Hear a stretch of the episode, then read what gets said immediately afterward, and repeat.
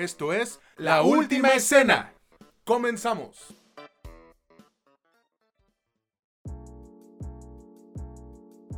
Hola, ¿qué tal amigos, amigas o como ustedes gusten identificarse? Bienvenidos una vez más a este que es su podcast favorito sobre cine y series, la última escena donde ya saben que no es lo que te cuentan, sino cómo te lo cuentan. Los saluda con muchísimo gusto su amigo César Granados y ya saben que del otro lado del micrófono está Mitch Moreno. ¿Cómo estás, güey? Cuéntanos, feliz Barbenheimer. de hecho, de hecho sí, una semana que para la gente que le gusta el cine fue todo un suceso y para los que no también, ¿eh? O sea, en redes sociales la cosa se puso bien, bien, bien intensa. Por ahí vi varios TikToks que decían que la mercadotecnia de Barbie había acabado por ayudar el filme de Nolan Oppenheimer. Yo tampoco podría, bueno, más bien yo no podría estar más de acuerdo. Les ha servido a los dos, al parecer les, les está yendo bastante bien. Y pues los, las películas las disfrutamos en este cierre de lo que podemos llamar el, el verano. Eh, vienen, bueno, vinieron buenas películas y justamente pues este episodio más o menos va a ir por ahí, pero ¿tú cómo estás, César? Exactamente, bueno, yo estoy bien en lo que cabe, algo ronco, no sé si se note, pero pues eh, me desvelé bastante. Pero feliz, güey, viendo los anuncios que hubo en la Comic Con. Hubo mucho anuncio de anime y se entiende porque pues eh, muchos estudios decidieron no participar, que también hubo pedos por la huelga esta de los actores y los escritores, se entiende, ¿no? Hubo varios animes que, que se anunciaron, güey, que llamaron mucho la, atención, sobre todo este Lazarus, que lo va a hacer el director de Cowboy Bebop con el director de la franquicia de John Wick, y ya vi el trailer, se ve muy, muy prometedor, güey. Entonces, eh, va a haber contenido para rato, al menos proveniente de allá, de, de Japón. Pues sí, mira, eh, de pronto suena bien y suena mal para ellos porque el hecho de que estén en huelga obviamente es por pues, pedir sus derechos y por algunas cuestiones ahí que están sucediendo con las grandes empresas y los grandes estudios, pero al mismo tiempo le abre las puertas a otros mercados de producción de contenido audiovisual para que aprovechen ese hueco y este es el caso del anime, como también va a suceder o se cree que va a suceder con productos como de Europa, de Latinoamérica o de Asia. Ya veremos en qué acaba esto, pero por lo pronto tuvimos buenos anuncios, tuvimos muchos anuncios y una semana bastante interesante. Exactamente, y así de interesante está el episodio de esta semana, así que por favor, güey, cuéntanos de qué vamos a hablar. Por supuesto que sí, pues miren, como la semana pasada no grabamos, no hubo episodio, lo lamentamos mucho. Esta semana les juntamos como que pues puro producto chingón, al menos taquillero, eh, blockbusters y blockbusters que aquí sí no encuentro un menos. Tres películas de cine, Oppenheimer, Barbie y Misión Imposible, Dead, bueno, Mission Impossible Dead Reckoning Part 1 o bueno, Misión Imposible, Sentencia de Muerte Parte 1. Además vamos a hablar de un anime que acá ya saben que no se acostumbra tanto, pero esta vez vamos a hablar de Hell's Paradise o no sé cómo, no sé bien cómo se pronuncia en japonés, pero si no estoy mal es Jigokuraku. Y pues ya, suena súper chingón porque pues pura cosa chingona. ¿O cómo ves? La verdad sí, güey. ¿eh? ¿eh? creo que valió la pena esperar esta semanita de descanso. Y justo por esto también queríamos hacerles un breve anuncio. Em, debido a cuestiones eh, pues de energía, porque sí fue algo agotador aventarnos este pues maratón cinéfilo desde mediados de mayo, güey, si no me equivoco. Sufrimos, pues no, no sufrimos, pero sí hay un desgaste físico, mental e incluso económico, por lo cual queremos anunciarles que las próximas dos semanas no vamos a, tener episodios, al menos de estrenos, vamos a dejarles un, pequeño especial que ya estarán escuchando, pero es que se amerita un descanso, honestamente, a pesar de que venimos de, de descansar la semana pasada, pero esperamos que lo puedan entender, ¿no? Sí, honestamente ya estaba como, como cerquita un burnout. Vamos a, vamos a dejarlo como que este es nuestro cierre del fin de la temporada de verano. Porque pues a todos los que nos gusta el cine sabemos que verano es una temporada muy muy fuerte. No solo fuimos al cine a ver las películas de las que les hablamos acá, sino también de las que no, pero que queríamos ver, porque en verano hay muchos, muchos productos. Entonces hay Aparte tenemos cosas que hacer, hay mucho desgaste, tenemos nuestras, bueno, yo tengo mi trabajo, tengo aparte un negocio y pues el tiempo es muy, muy poco, es muy breve. En esta semana en la que estoy grabando cumplí años Y pues ya saben, estas cuestiones quitan todavía más tiempo. entonces llegamos al final. Afortunadamente todo está bien. Hacia todo llegamos eh, contentos, sobre todo con este cierre. Pero pues no les voy a alargar más. Esta vez no voy a dejar que César me pregunte. Yo quiero empezar con Mission Impossible Dead Reckoning Part 1. ¿Cómo ves? Le empezamos por ahí, ¿no? Pues tú acabas de decir, güey, entonces, ¿para qué me preguntas? Vámonos con Así esta. que pendejo, ¿va? Vámonos entonces con Mission Impossible Dead Reckoning Part 1. O como dijo Mitch, Mission Imposible 7. Ya, no chinguen. Este es un estreno que llegó hace poquito a cines que yo deseaba muchísimo ver, güey. Y la neta es que si no es John Wick 4, esta tiene que ser sí o sí la mejor película de acción que tendremos en todo el año, güey. El director de la séptima entrega en esta franquicia es Christopher McQuarrie y la protagonizan pues Tom Cruise obviamente, pero se unen Hayley Atwell y Pom Clementif, además de contar con nombres conocidos como ya sabemos Bing Rames, Simon Peck, Vanessa Kirby, Rebecca Ferguson y Esaí Morales. Mitch, por favor, cuéntanos de qué trata Misión Imposible 7 y qué te pareció a ti esta nueva entrega. Por supuesto que sí, pues mira, no es muy diferente a como han sido las otras entregas. Básicamente acá nos muestran que hay una cosa que amenaza el mundo y estos güeyes de Misión Imposible, Fuerza Misión Imposible, quieren detenerla, destruirla y hay otros güeyes que la quieren para controlar y controlar el mundo, sus procesos perversos, sus propósitos perversos, como quieran llamarle. Esa es todo el pedo, güey. Pero pues déjenme más o menos profundizar un poco más. En esta ocasión ese artefacto, entre comillas, no es un artefacto, es una especie de inteligencia artificial que se hizo autoconsciente. Se hizo de aprendizaje activo y está pues planificando algunas cosas, por lo que ya no solo se vuelve un artefacto inerte y que puede hacer alguna cosa peligrosa como una bomba o algo así, o un virus, sino que se vuelve un bando en sí mismo. Por otro lado, pues van a estar los clásicos bandos que quieren apoderarse de esa madre para controlarla y de nuestro lado, pues la fuerza Misión Imposible que va a intentar a través de conseguir unas llaves que no se sabe bien qué hacen, pero con esas llaves puedes destruir o controlar esa madre y eso es todo. A través de 2 horas y 46 minutos, si no estoy mal, ahí me corriges, nos van a pasar por un montón de eh, locaciones, escenas y secuencias de acción que a la verga, qué chingón, güey. Qué chingón estuvo.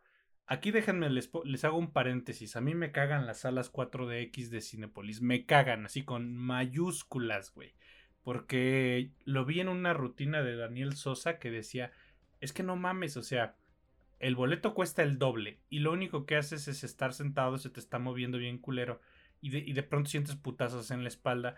Pues es que es como cuando vas al cine con morritos y te están pateando el asiento, pero tú pagas por eso, güey, más o menos. Pero acá creo que me callaron la boca. Creo que es la única película que se me hubiera ocurrido que pudiera ser buena para verla en ese tipo de salas. Y creo que en otra sala no hubiese disfrutado tanto. Las escenas de acción, las persecuciones, sobre todo las partes en autos. No mames, o sea, en serio que involuntariamente, sobre todo por mi ansiedad al volar, tengo un problema cuando uso aviones. Eh, involuntariamente me agarré el asiento, güey. O sea, como si. Como si. Como si estuviera en el avión, güey. Como si tuviera turbulencias pero porque estaba demasiado compenetrado. O sea, acá sí funcionó bastante. Ahora, puede que eso sea un sesgo, pero a mí la película me encantó, cabrón. O sea, que sea un sesgo debido a cómo la vi. Puede que la, la vea en plataformas y diga, no mames, pinche película genérica.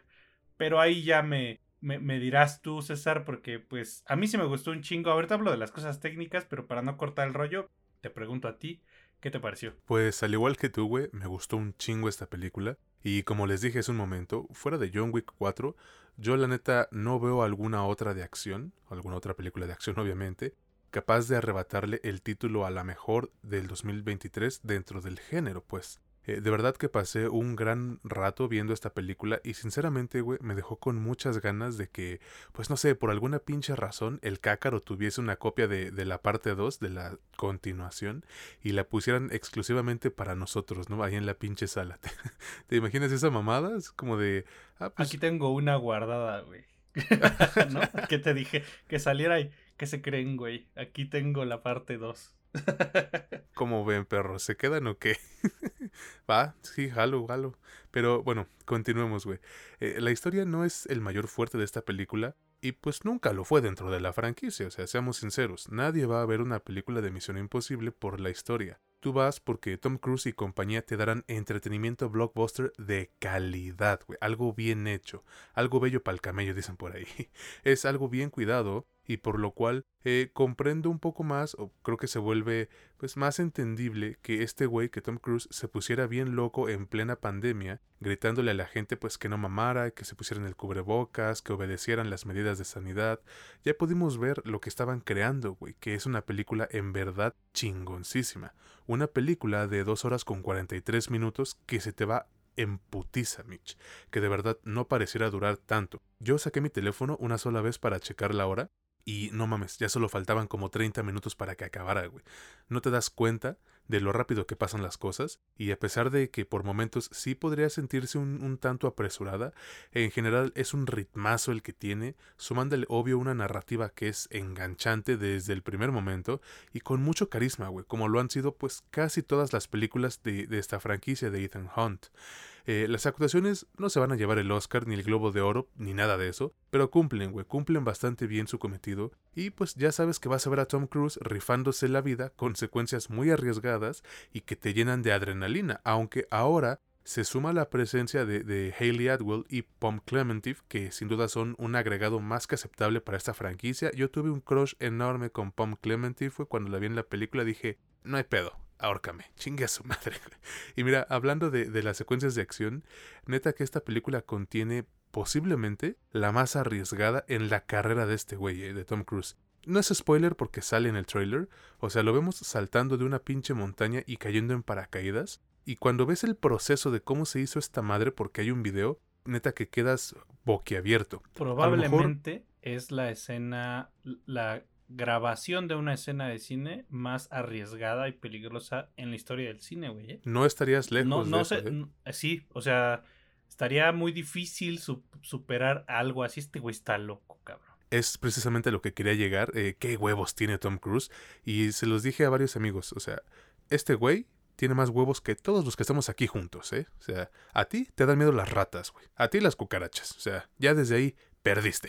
Este vato de verdad pareciera que no tiene como que pues amor, ¿no? Como que amor propio, digamos entre comillas, ¿no? Porque, ah, pues, pues tengo ganas de meterme de una pinche montaña allá en Noruega, güey. Pues va, de verdad, qué huevotes, ¿eh? Ya quisiéramos tener nosotros varios para estas cosas. Quizás el único pedo, güey, que le voy a poner es que la película de repente sí pareciera tener un mensaje como antitecnología muy marcado y puedo entenderlo, pero pues sí hay partes en donde suena muy ruco, güey, ¿no? Muy de, en mis tiempos las cosas no eran así. Esto hizo que yo no pudiese conectar al 100% con la, con la historia, pero tampoco fue mucho, o sea, simplemente, mmm, bueno, a mí me parece que es cuestión de la brecha generacional que tenemos. O sea, yo tengo 26 años, este güey ya va por los 50 y algo, tú tienes, no sé, 35, güey. O sea, es, es una mezcolanza de edades muy, muy rara, ¿no? Pero fuera de esto, la película es genial, es súper entretenida de principio a fin, muy bien actuada y dirigida, güey. Qué buen acierto fue poner a este Christopher McQuarrie eh, como director de la franquicia, güey, con grandes escenas de acción, aunque de repente vemos un par de personajes que no aportan una chingada y que parecieran estar ahí nada más para, para justificar presupuesto. Pero de ahí en más, creo que eh, Mission Impossible Dead Reckoning Part 1 es un gran trabajo que todos pueden disfrutar y que pues claramente les recomiendo. ¿Tú qué opinas? Pues mira, en el apartado técnico eh, tiene bastantes aciertos, sobre todo si la encasillamos en su género o sus dos géneros que serían, o más bien, la demografía sería el blockbuster, la, la, película popular para todas las edades, no para toda la familia, pero sí prácticamente para todas las edades, sin un target específico. Y el otro sería el cine de acción. Para las dos cosas está muy bien hecho, o sea, está cuidada.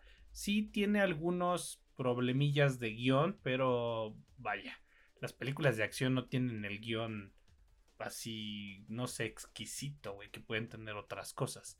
Hay que ser un poco, eh, no sé, misericordiosos, güey, un poco licenciosos, güey, con, con, pues, con este tipo de productos que no están para, para llenarlos el oído, para presentarnos historias demasiado profundas.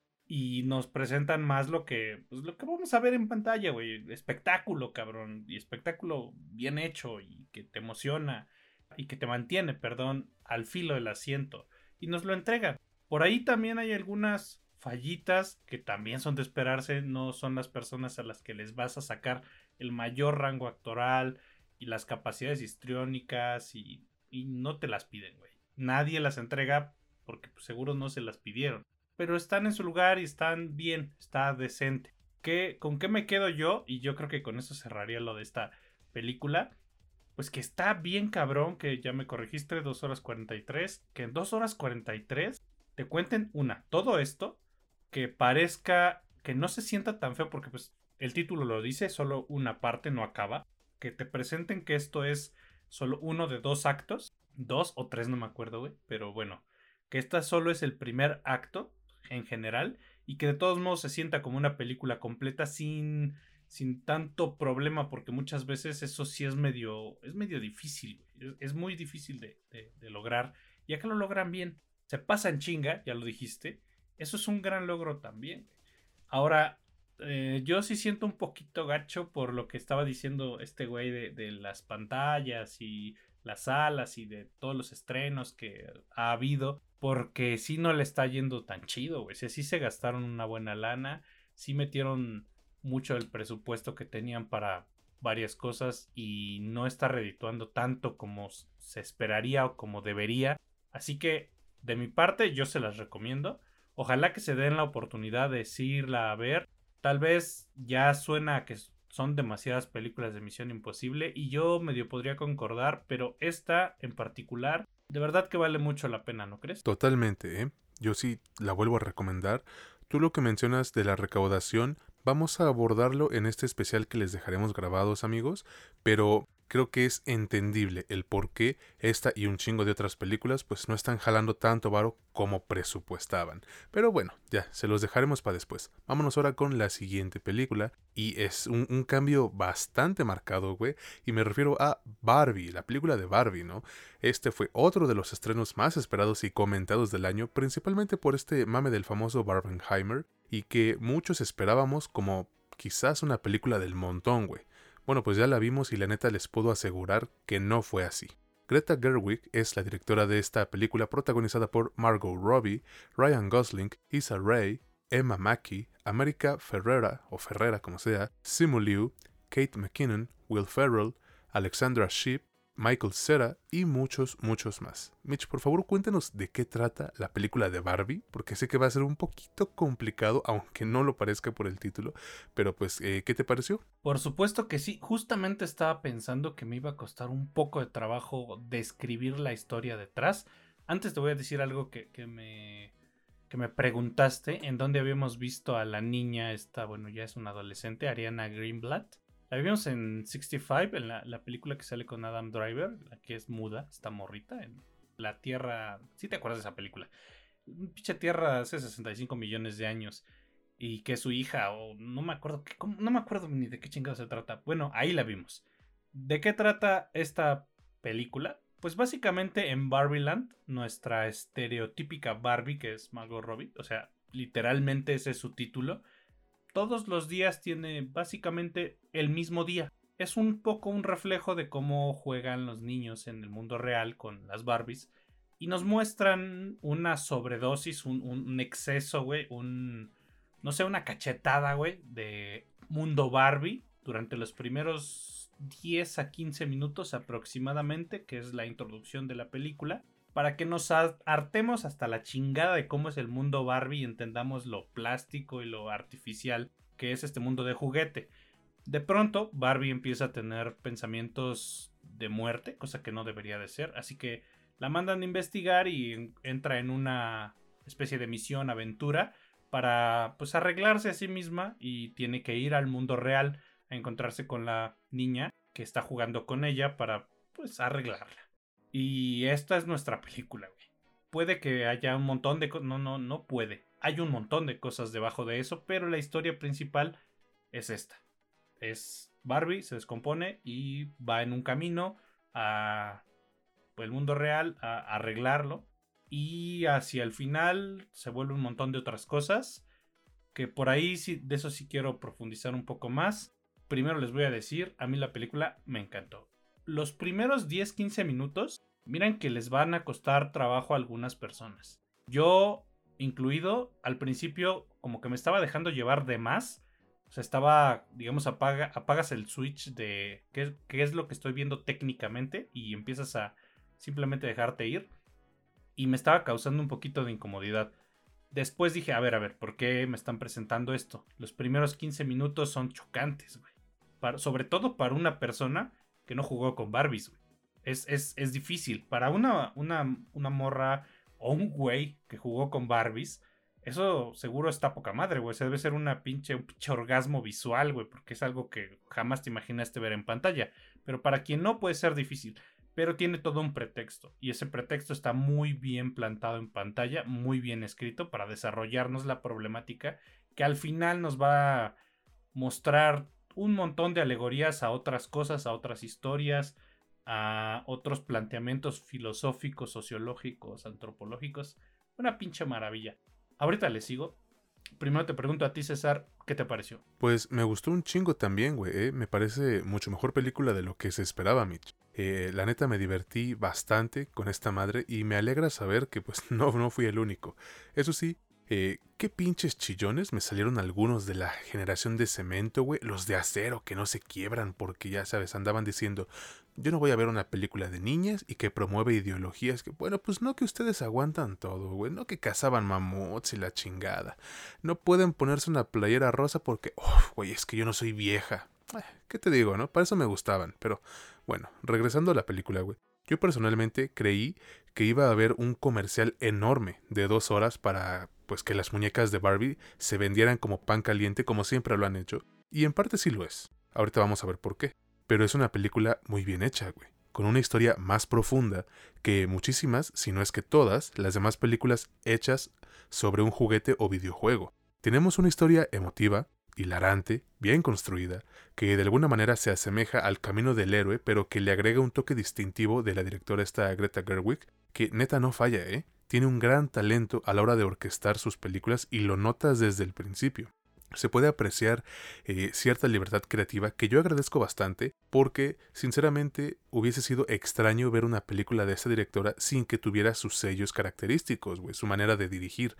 A eso súmale también que Barbie, la película de Barbie, cuenta con un ritmo bastante hábil y ligero, Mitch, por lo que pues este trabajo de una hora con 54 minutos nunca se siente pesado, no hay partes en donde te empiece a dar hueva ni sientas que la cosa va muy rápido, no, nada de eso, al mí no me sucedió así. Obvio hay momentos en donde se deben acelerar las cosas y luego calmarse, pero pues esto es básico en la escritura, dirección y edición de una película, las famosas crestas y cuestas, ¿no? Lo que sucede es que Barbie, güey, o Barbie, como quieras, es una película hecha con corazón, güey, aunque no lo parezca, ¿eh? Con cariño para el público al que va dirigida y esto no solo se demuestra en el guion o los discursos narrativos, güey, sino también en su hechura técnica. Dígase, por ejemplo, el diseño de vestuario, que estuvo de huevísimos, estuvo de poca madre, porque bien pudieron hacerlo al aventón y que se viera chafa, güey, simplemente, pero no. Te pones a ver las distintas referencias a modelos icónicos de Barbie, una que tú me comentabas, de un em, accesorio para las muñecas que es de los más caros, güey, así caros, caros.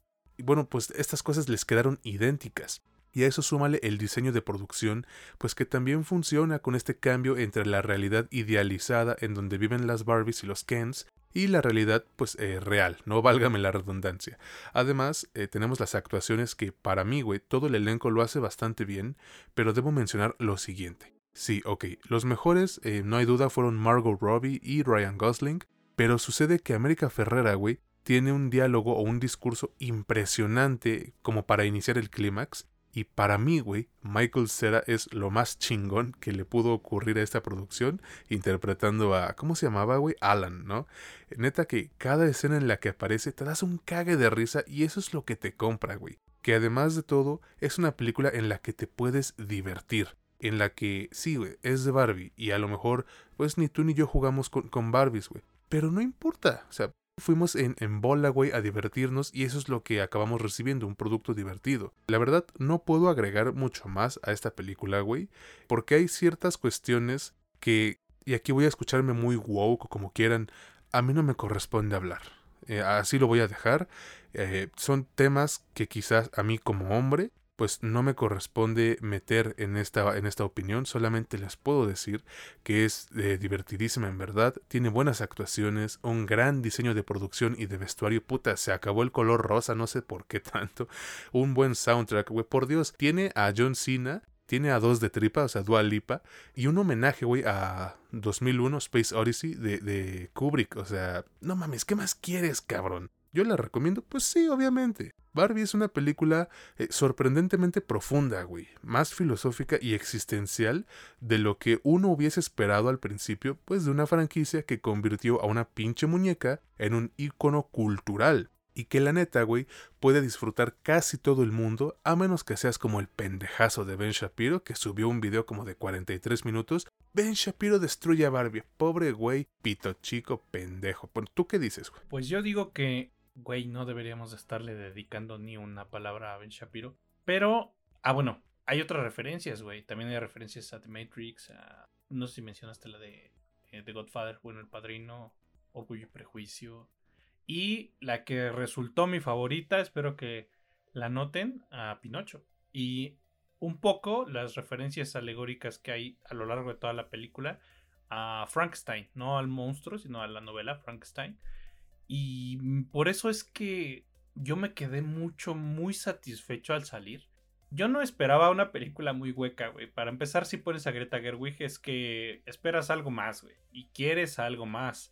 Quieres algo que esté en el borderline de entre el blockbuster y el cine de autor. Y esta mujer le da el clavo siempre en esas cosas. Entonces, mm, yo nunca esperé algo demasiado superficial.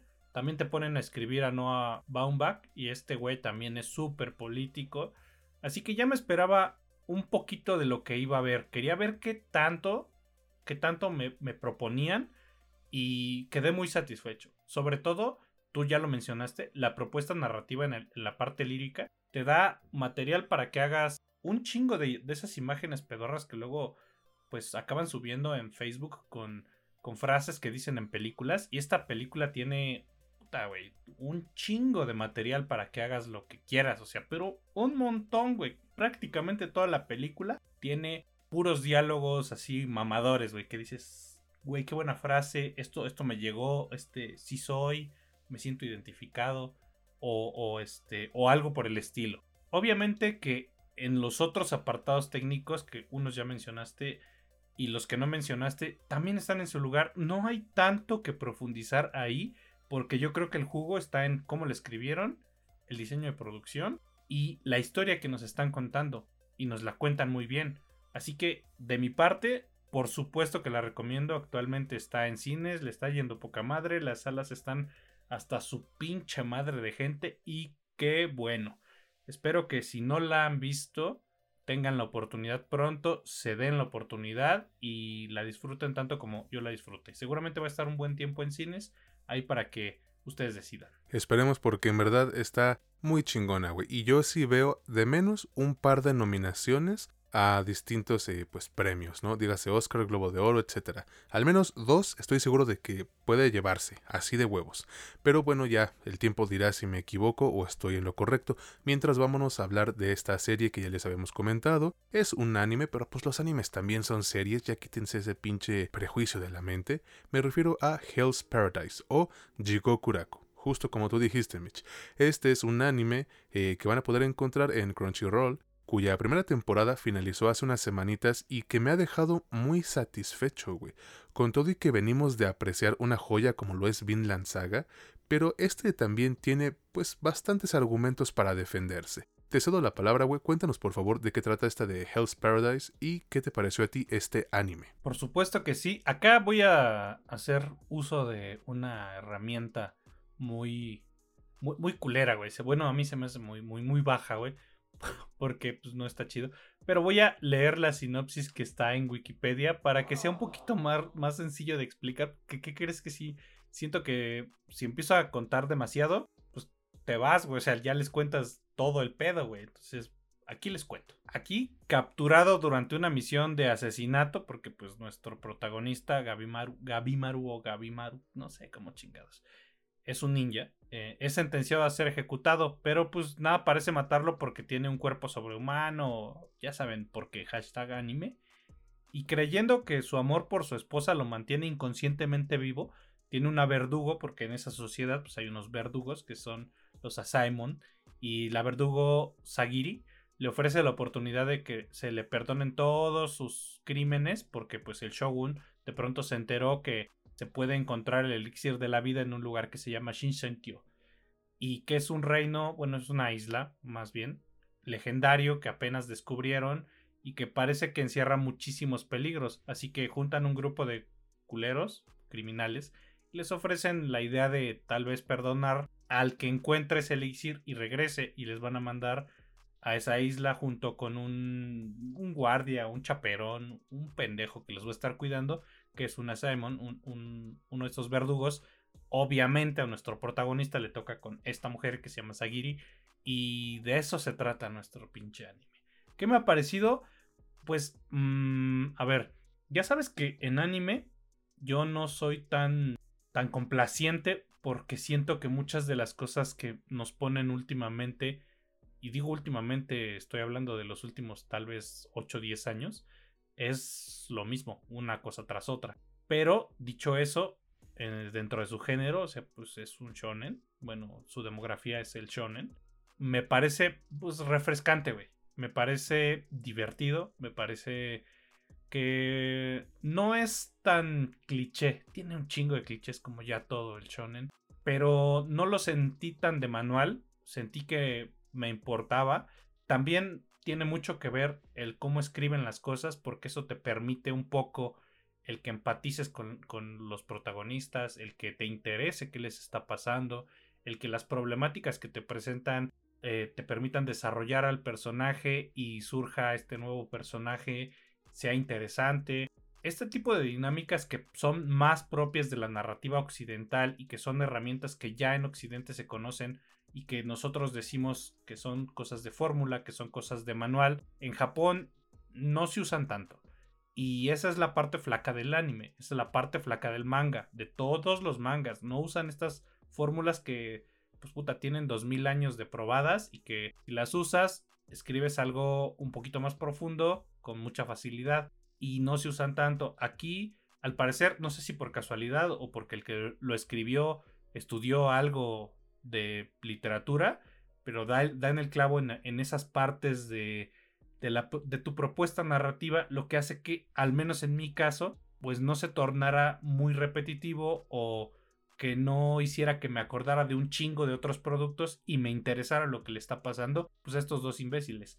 Yo digo que es un anime que si yo tuviese que ponerle un número como calificación, estaría por ahí del 775 divertido y que tiene pues todavía continuación. Hay que esperar a ver cómo, cómo se termina desarrollando. Pero pues ahorita le sigo.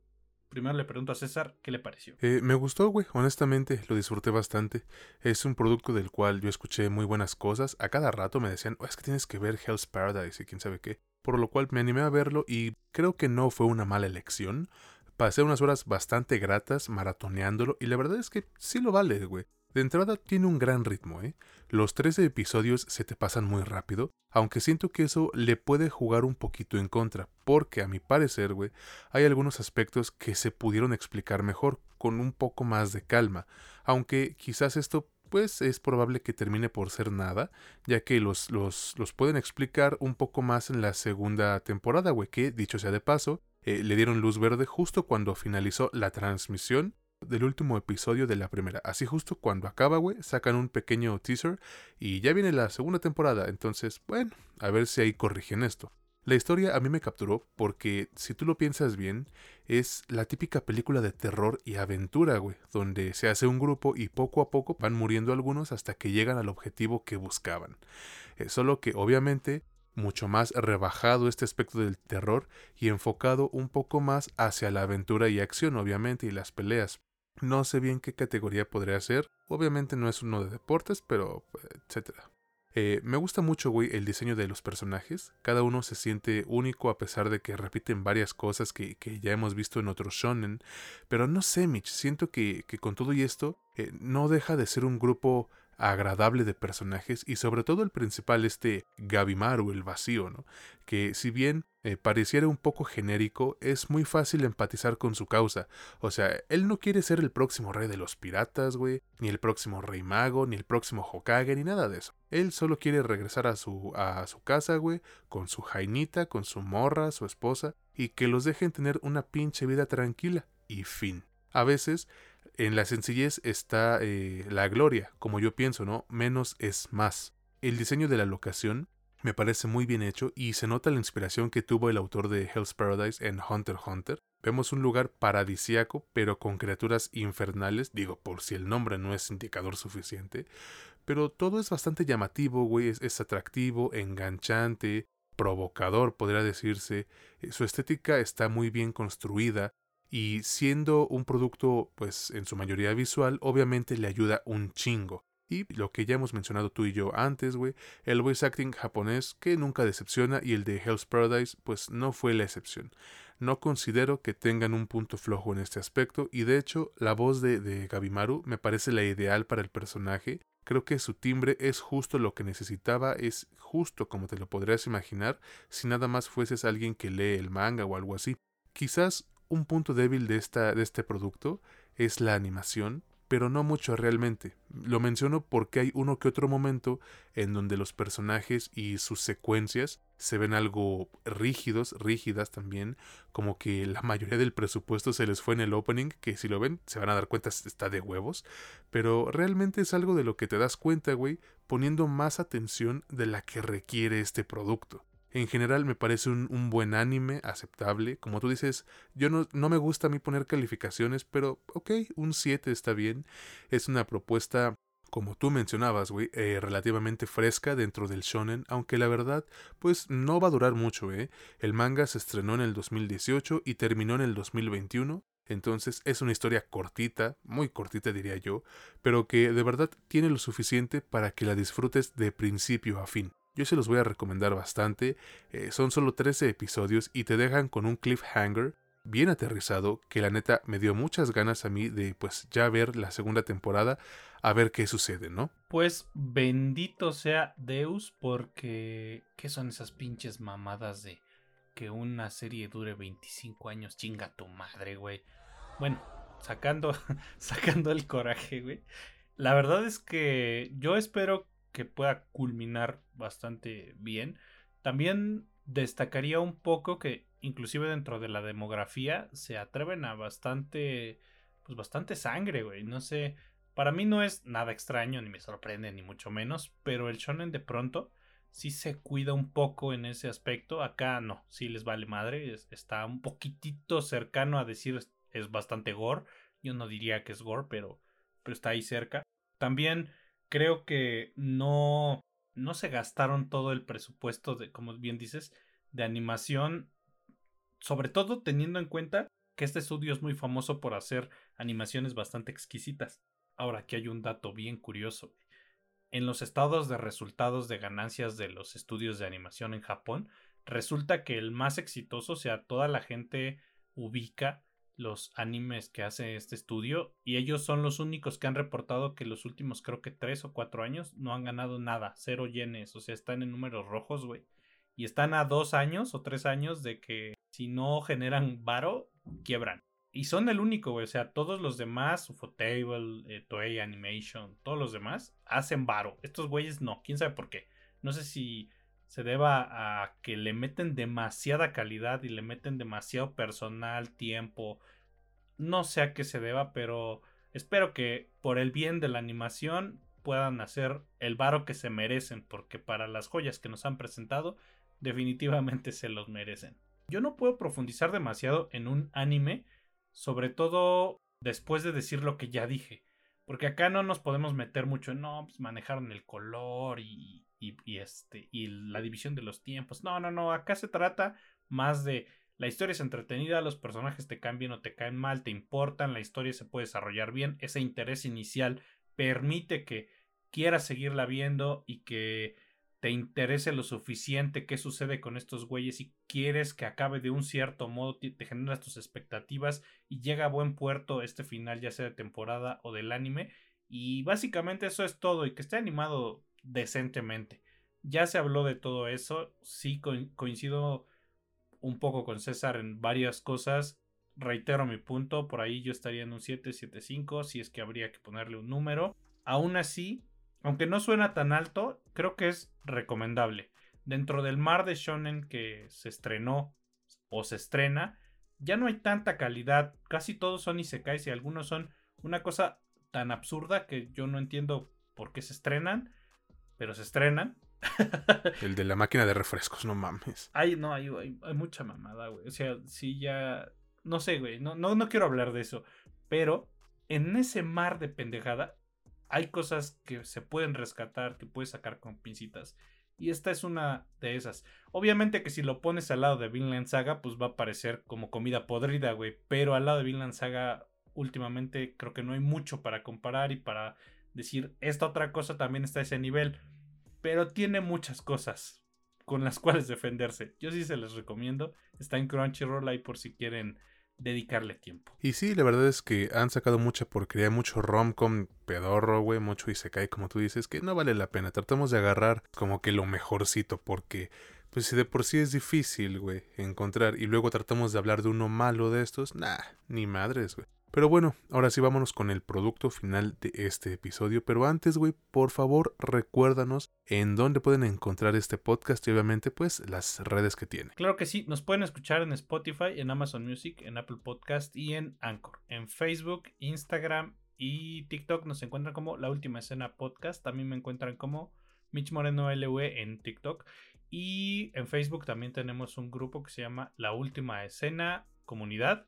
Si ya nos siguen en Spotify, pues activen la campanita de notificaciones. Si no nos siguen, obviamente síganos.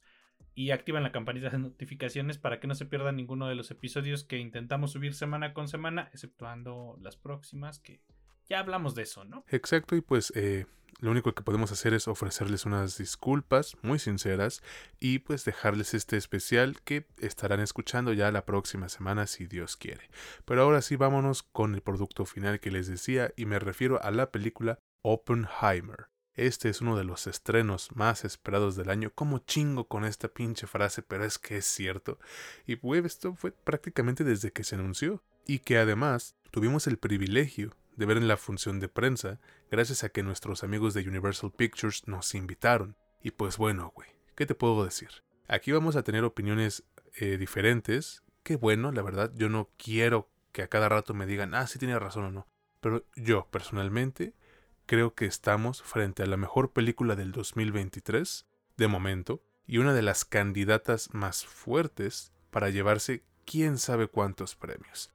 Oppenheimer es dirigida por Christopher Nolan, contando con un pinche elencazo pasadísimo de verga, hijo de su chingadísima madre, güey. Así que pelen la oreja porque ahí les va.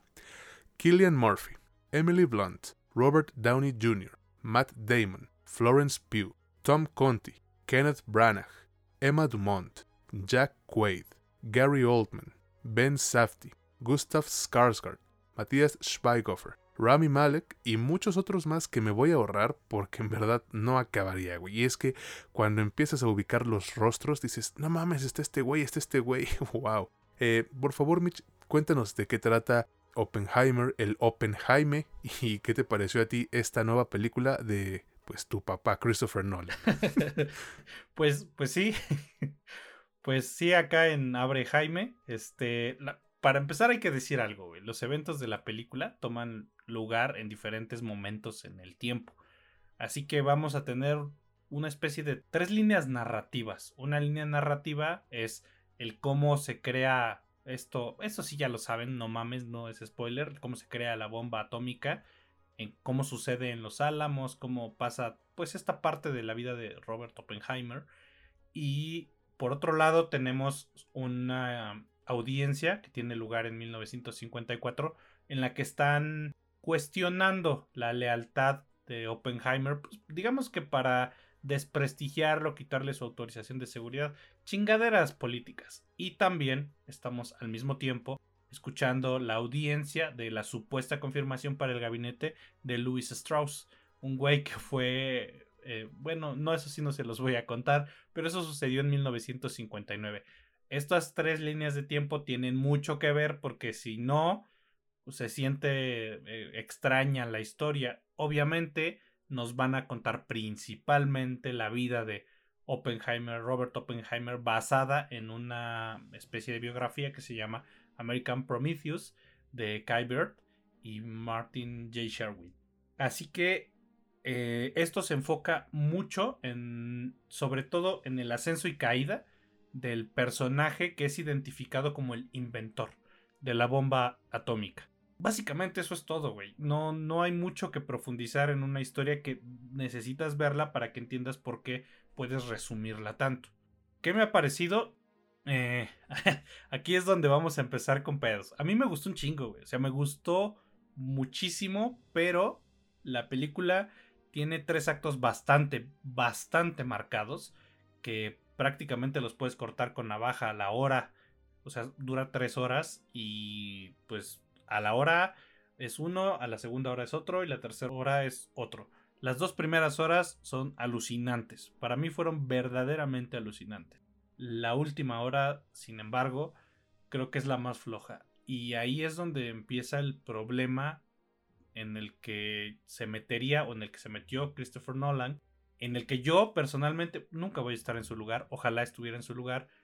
En el que yo personalmente nunca me metería. Sobre todo porque tienes mm, ya un segundo acto que se siente climático y el tercero necesita recuperar ese clímax y cuesta mucho trabajo y la primera hora, la primera media hora del tercer acto, ¿cómo le cuesta levantar, güey? Le costó menos trabajo levantarse a la gente que en el cine, en ese momento, se empezó a salir. Yo fui a un cine, o sea, ya yo ya después la vi en español y fui a un cine que estaba hasta su puta madre de gente. O sea, en serio, casi nadie compra los boletos en la fila de hasta enfrente, casi nadie compra los boletos cuando dejas un lugarcito así solo en medio de dos personas, nadie compra esos lugares. Bueno, aquí sí. Yo compré uno al lado de gente, porque ya no había otra cosa, o sea, quedaron como tres lugares eh, vacíos. Hasta la chingada de gente, la gente muy emocionada al principio, muy emocionada en la primera mitad y en el segundo acto, pero en la última hora se empezaron a salir. Una parte por la duración debe de ser y la otra parte porque sí cuesta trabajo y se siente como un epílogo demasiado largo. No se siente como parte de la película, sino que se siente como si ya hubiese acabado y te, te están explicando cosas para que te quedes como lección hacia el final de la misma. Ahorita continúo porque si no me voy a extender un chingo primero le pregunto a César qué le pareció. Maravillosa, güey. La neta, eh, no encuentro alguna otra forma de describir esta película. Espectacular, fascinante, colosal, fantástica y todos esos adjetivos que bien podrían hacerme ver como si estuviera lamiéndole el culo a Christopher Nolan, a pesar de que, pues ya hemos dicho aquí que no es santo de nuestra devoción, al menos de mi parte, y esto es principalmente por lo que ocurrió en pandemia, que obviamente nosotros hablamos de Tenet y como el güey aferrado como la mierda a querer estrenar la pinche película en plena pandemia cuando literal había gente muriéndose, perdiendo sus casas, perdiendo su trabajo, güey, su todo. Entonces es ahí donde me es difícil a mí separar el arte del artista. Pero bueno, es que también debemos reconocer que, que el güey acaba de darnos la película más importante de su vida y una de las eh, que probablemente marcarán un antes y un después en la historia del cine, güey. Debido también a este fenómeno del Barbenheimer, que fue una cosa chingoncísima de haber vivido, si ustedes me lo preguntan, son em, eventos que no se van a volver a repetir, o quizás sí, pero dentro de muchísimo tiempo. Yo tenía mis dudas, güey, con respecto a esta película después de lo que vimos con Tenet, ¿no? Que si bien no es mala, es una película innecesariamente confusa y hasta desesperante en algún punto, por lo cual eh, yo fui a ver esta de Oppenheimer con ciertas precauciones sobre qué esperar. Bueno, pues todas mis dudas y precauciones, güey, se fueron a la verga como a los 20 minutos porque estaba presenciando un trabajo magnífico en casi todos los aspectos posibles, güey. Esta madre está muy bien dirigida, se nota un Nolan ya consagrado, pero que no deja de aprender, porque a mí me parece que en ese oficio, güey, nunca dejas de aprender cosas nuevas, siempre hay algo eh, pues que aprender, válgame la pinche redundancia, ¿no? Y aquí vemos a este director utilizando estos eh, nuevos recursos, pero exigiéndose a sí mismo también, güey. Entonces yo creo que en ese aspecto eh, no hay una sola falla digna de, mencionar aquí. Y además el güey escribió el guion, y no sé tú, güey, pero yo no siento o no veo que la película sea pretenciosa, ni soberbia, ni snobista, ni nada por el estilo. Es, eh, como te dije, yo creo que la mejor de su carrera, sobre todo en estos dos aspectos. Y hablando de la escritura, Mitch, el guion es en verdad potente, güey. Cuenta con varios momentos en donde se nota que le metió horas y horas a la hora de redactar los diálogos y se puede apreciar eh, como cuando están planeando qué hacer con la bomba ya terminada o cuando vemos al personaje de Robert Downey Jr. perdiendo los estribos, güey. O sea, tiene un chingo de momentos como, como estos así de buenos. Y en serio es difícil enumerar cuáles son los mejores, güey. Porque pues todos mantienen un nivel altísimo de calidad. Gracias obviamente a la escritura. No te voy a decir que es perfecto, porque para mí en la vida nada es perfecto. Pero de verdad que es algo muy chingón. El presenciar, el leer, el escuchar los diálogos, güey. Por ejemplo, hay uno que no, híjole, es que no quiero spoilearlos, pero cuando Matt Damon, el personaje de Matt Damon, habla sobre qué hacer sobre la bomba atómica, es, híjole, güey, te pone los pinches pelos de punta. Creo que mi momento favorito de la película es cuando llegamos a esta prueba de, explosión, el, ¿cómo se llama? Proyecto Trinity, ¿no? Em, en donde todo está coordinado de una forma increíble. No es spoiler porque ocurrió en la vida real, ya lo dijo este Mitch, no mamen. Güey, es de verdad magistral y en ese momento hay un silencio absoluto en la película y en la sala del cine también, güey. Sepulcral, dirían los, los locutores de la vieja escuela. Díganme exagerado si gustan, lo aceptaré, pero yo personalmente no había visto un silencio que hablara tanto en una película. Justo como me platicaba el buen Sergi de Iron Photo, a quien le mando un saludo muy grande, amigo. Es un momento en verdad que, que voy a recordar pues prácticamente para toda la vida, güey, porque ni las pinches respiraciones escuchabas, ni de la gente que, que tiene la nariz doblada y que cuando respiras oye como que le chifla, no, no, ni eso se escuchaba. Y luego, ¿qué decir de las putas actuaciones, güey? Nah, no mames, o sea, neta que todo el elenco se, se pasó de verga. Nolan los conoce bien a, a varios y ellos lo conocen bien a él, güey. Entonces ya tenemos una química desde antes de grabar siquiera. Y con razón esta madre pues se filmó en solo 57 días, como dijo este, este Killian Murphy. Aunque también hay que entenderlo porque pues eh, no hay escenas como tal de acción, güey. O sea, no vemos a, a peleando contra Thanos o algo así. Nunca veremos algo así en una película de este tipo. No es perfecta, ¿eh? eso sí. Y es que hay varios momentos que quizás pudieron ahorrarse, porque de repente no parece película, güey, sino documental, y no son el gran aporte al desarrollo de la historia en, en ese trabajo, güey. Por lo que quizás, a mi consideración, unos 20 minutos sí pudiese decirse que le sobran, están de más. Entonces, ¿eso qué nos indica, güey? Un fallo en la edición, porque el clímax sí se vuelve innecesariamente largo. Fuera de esto, yo veo en, en Oppenheimer una película increíble, muy bien dirigida y actuada, que sin duda va a competir por un chingo de premios en un chingo de categorías, incluida mejor película, mejor guion adaptado, mejor director, mejor actor principal y de reparto, etcétera, etcétera. Díganme lo que quieran, güey, neta esta película va a pelear por un chingo de esos premios. Y lo más probable es que sí se lleve varios. Y si no, pues ya, vendrán a burlarse de, vendrán a burlarse de mí, yo lo acepto, no hay bronca. La recomiendo, pues obviamente, güey, es como dije uno de los estrenos más esperados del año y que deben ver sí o sí. Está llenando las salas de cine a pesar de las pocas funciones que le dieron porque pues no mames dura tres putas horas, güey. Pero me alegra en serio ver que la gente sí está yendo a disfrutar o, a intentar disfrutar este, este peliculón, güey. O bueno, ¿tú qué piensas, güey? Dime. Pues mira, yo aquí sí voy a tomar lo que dije hace un rato. Creo que esta publicidad involuntaria del Barbenheimer sí le terminó por ayudar bastante a esta película que de otro modo, la neta, creo que hubiese tenido menor recepción en cuanto a taquilla. Obviamente no en cuanto a calidad. Hay gente, eh, yo fui a verla, como les dije, cuando la vi en español, eh, yo fui a verla acá en Ciudad Azteca, que para quien no sepa, pues está en Ecatepec, que es un sitio bastante sin sonar muy despectivo, es popular. Así que el tipo de gente que vamos a ver las películas, pues no, no creo que sean los güeyes más estudiados en letras o en cine, inclusive pues solo vas a divertirte, lo cual está perfectamente bien. La mayoría eh, del grueso de consumidores de cine de por estos lados va a lo que va, pues la mayoría. No es como el cine de, de la cineteca. O sea, si, si, te encuentras la cineteca llena, va a estar lleno de mamadores y pues tal vez los comentarios que escuches sean muy distintos. Puede que estén más informados o puede que nada más sean mamadores. Pero acá, al salir de la función, yo lo que escuchaba era gente que francamente decía, no entendí ni madres. No es que sea una película compleja, güey. Sin embargo, a mí lo que me decía no era que esa persona fuera tonta o mucho menos. Lo que me decía era que era una persona que probablemente había ido a ver esa película solo para cumplir la cuota social de decir que, que, que vio las dos, güey, de que el Barbenheimer sí lo cumplió, güey. Vio Barbie y después vio Oppenheimer. O al revés.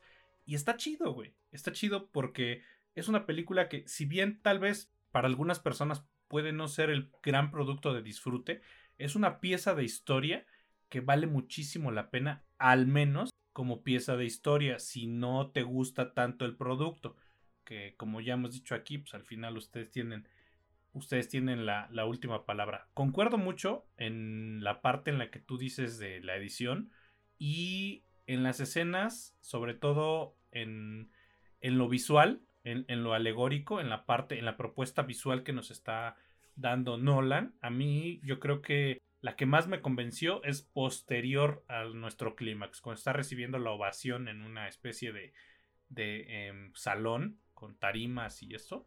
Esa parte, madres, güey, yo creo que es de hecho el núcleo de toda la película. Porque cuando hablas de alguien que es conocido como el güey que, el destructor de mundos, tienes que hablar de las consecuencias emocionales que le dejó a esa persona.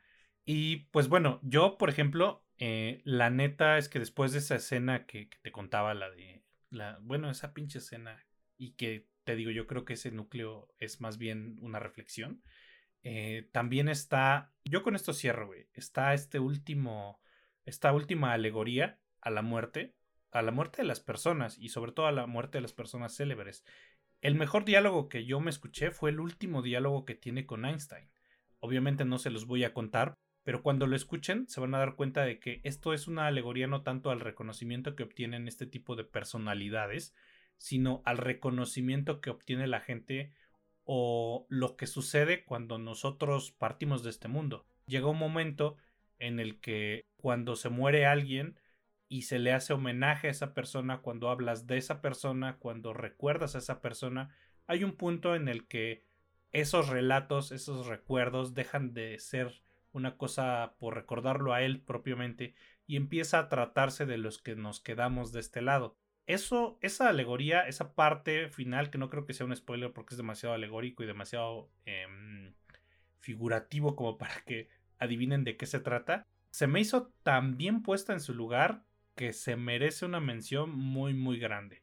Sí la recomiendo, de hecho la recomiendo ampliamente, pero la única reserva es que sí hay que ponerle bastante atención, sí hay que ir con tiempecillo y si entras al cine no te tragues todo el refresco en los primeros 20-25 minutos porque te vas a tener que salir a mear. Esa es mi única reserva. Fuera de eso, vayan a ver al cine, llenen las salas y que siga teniendo una buena taquilla y una buena recepción. Totalmente, güey. Espero que dure un rato más, eh, muy prolongado en, el cine, porque de verdad lo merece. Y pues creo que con esto terminamos el episodio de esta, de esta semana. Y digamos que este es como nuestro, nuestro mid-season finale, ¿no, güey? Como que aquí le pausamos un ratito y a descansar, aunque sea unas dos semanitas que pues eh, esperamos no perdernos mucho, pero de verdad hace falta a veces, porque haces cuentas y no nada más es gastar en los boletos del cine, ¿no? Es en el transporte, eh, de ida y vuelta, es que quieres comprar algo y la chingada, y como los cines están en plazas, güey, pues obviamente te gusta distraerte y te metes a una pinche tiendita a ver una camisa, yo qué sé. Tienes que pensarle, de verdad. Es bastante dinero, entonces eh, dinero que invertimos para darles a ustedes un contenido de calidad, pero ahorita sí, ocupamos descansar un poco. Entonces, eh, gracias nuevamente a todos, de verdad. Como si me estuviera yendo a la verga ya para siempre, ¿no, güey?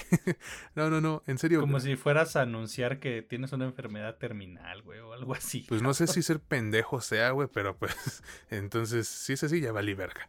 Pero no, amigos, de verdad, gracias a todos porque pues sin el apoyo que nos han brindado no estaríamos logrando esto. O sea, una de las metas que yo tenía para este, para este año y para el podcast obviamente, era precisamente asistir a, la premier función de prensa de, de, Oppenheimer. Entonces no lo hubiésemos logrado sin su apoyo. En serio, gracias a todos, gracias a nuestros colaboradores que, con los que fuimos a ver la película de Barbie, gracias a Universal Pictures por confiar en nosotros y gracias a Timich de verdad porque este proyecto pues lo hacemos los dos, güey. Pues también gracias a ti, también gracias a los colaboradores, eh, qué bueno que, nos apoyan, que nos apoyan mucho, esto va creciendo bastante.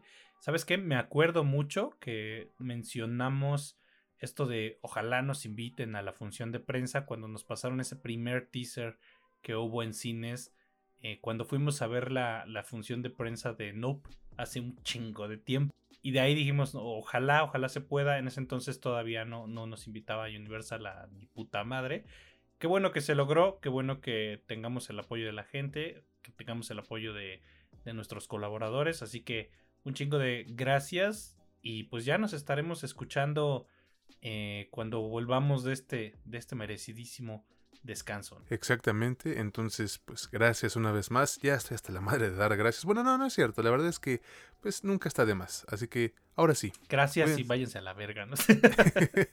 Chinguen a su madre, gracias. No, no, nunca amigos, de verdad.